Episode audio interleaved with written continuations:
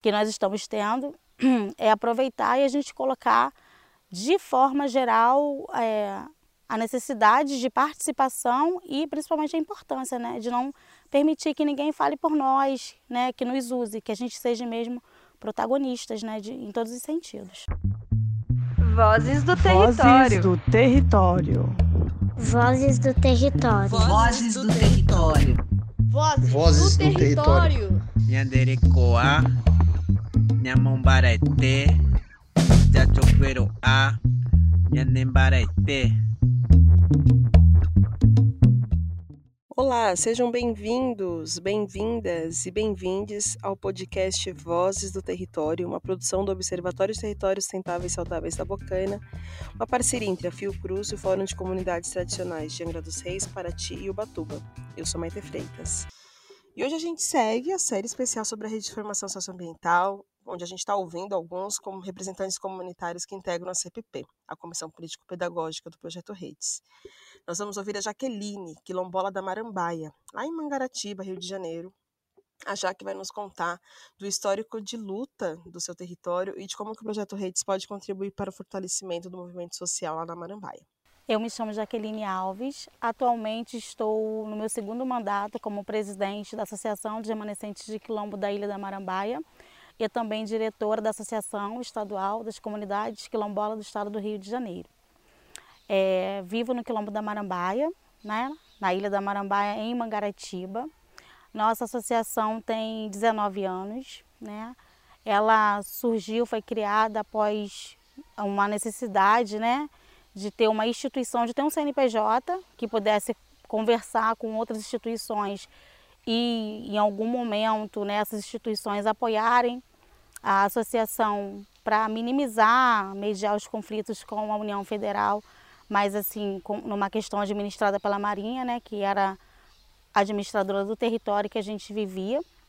Então, assim, naquele momento, algumas mulheres militantes e alguns homens também se reuniram no quintal, como um espaço como, que não, semelhante a esse que estamos aqui, e entenderam que era necessário né, fundar uma associação que fosse quem, garanti, quem garantiria os direitos dos quilombolas né, naquele momento e eles poderiam, a partir da, daquilo, daquele CNPJ, daquele registro, ter parceiros que também fossem a voz da nossa comunidade aqui fora, no continente, né? Encontrávamos muitas dificuldades de sair, né? A gente não tinha acesso a, a, telefone com facilidade, assim, alguns com poucos conhecimentos, alguns com um pouquinho mais, mas precisávamos de parcerias. E aí foi fundada a Arquimar, né? E a partir daquele momento a gente começou uma luta pela garantia dos direitos, pela garantia do território, que era o maior, né, o foco maior de, de todos nós. E lá em 2014 e quase 2015, a gente iniciou uma negociação com a União Federal, né? Mas antes disso tivemos muitos parceiros, como a Mariana Crioula, que é um centro de advocacia, advocacia popular, Coenonia, várias universidades parceiras e assim que por determinado momento foi a nossa voz dentro do continente, dentro de várias plenárias, dentro de várias ocupações que nós também participamos, mas assim, precisamos muito desse apoio e tivemos muito apoio. E lá no ano de 2015, o termo de ajustamento de conduta né, da, da, da Arquimar junto à Marinha do Brasil foi homologado na justiça e hoje a gente tem um território titulado, né?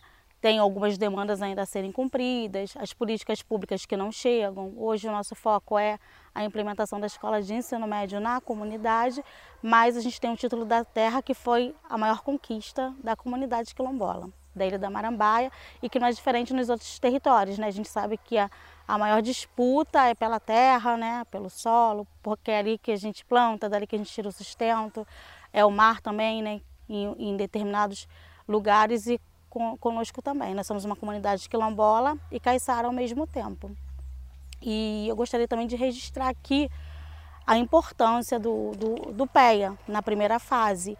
O PEA veio né, naquele momento para fortalecer a nossa comunidade e a gente não esqueceu jamais né, de uma reunião que a gente teve com a equipe do PEA, creio que no ano de 2017 para 2018, que no nosso TAC tinha uma cláusula que dizia que é, um órgão competente teria que licenciar as novas construções. E a gente já precisava de casa né, há vários anos, a comunidade ficou estagnada. E o que aconteceu? Depois do TAC, ainda assim, a gente não podia construir casa porque precisava de um licenciamento né, ambiental, de um alvará de construção, para que a gente vivesse de forma legal, como qualquer um outro cidadão. E numa conversa, numa reunião com a equipe do PEA, é, a equipe que estava lá se propôs a retornar para o continente, conversar com o superintendente do IBAMA em Angra, e assim, prometeu que iria nos auxiliar de alguma forma. E foi a partir dali que a gente conseguiu né, os, os estudos do IBAMA na comunidade, que remeteu as licenças para a Prefeitura de Mangaratiba. Mas assim, quem nos ajudou com esse início de processo foi o pessoal do PEA. Então isso foi muito importante para a comunidade de forma geral. Então, eu achei super importante a nossa participação. Uma das coisas que, assim, eu acho que foi fundamental para a construção de tudo isso, né? Porque quando o comunitário vem, coloca a, a sua real necessidade, né, a sua vivência, eu achei que isso foi fundamental em todos os aspectos. Eu acho que é muito importante essa formação, porque às vezes a gente precisa de formação o tempo todo, né? E a gente não vai ser liderança a vida toda, né? A gente envelhece, a gente precisa ser substituído. Então, assim, estou achando muito importante. Eu acho que vai frutificar, né?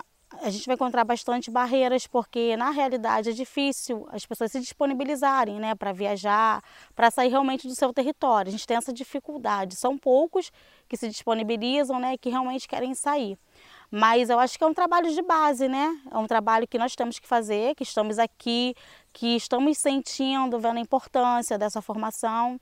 Então é chegar nos nossos territórios colocar para quem a gente acha que está tem condições de estar aqui como nós estamos hoje, não, eu acho assim, eu quero deixar aqui realmente a importância dessa escola de, de formação. Eu acho que conhecimento nunca é demais. Às vezes a gente, ah, acho que um benefício vai ser a sexta. A sexta, como a companheira falou, é importante, foi importante, os auxílios emergenciais são importantes, mas acho que nada se compara ao conhecimento, né? Que a gente vai levar para toda a vida, que não se acaba em um, um, determinado momento, que a gente leva, enquanto a gente tem viva, vida, a gente vai buscando conhecimento, vai galgando conhecer melhor, vai galgando novas vivências, acho então que conhecimento é fundamental, então eu acho que não tinha como ser melhor, a escola de formação, acho que vocês acertaram.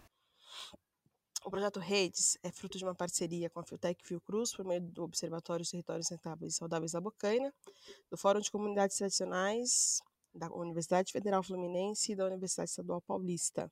Resultado de uma condicionante exigida à Petrobras pelo licenciamento ambiental federal, conduzido pelo IBAMA, o projeto Redes é uma política pública conquistada por comunidades tradicionais pesqueiras impactadas por empreendimentos de petróleo e gás natural no litoral norte de São Paulo e no litoral sul do Rio de Janeiro.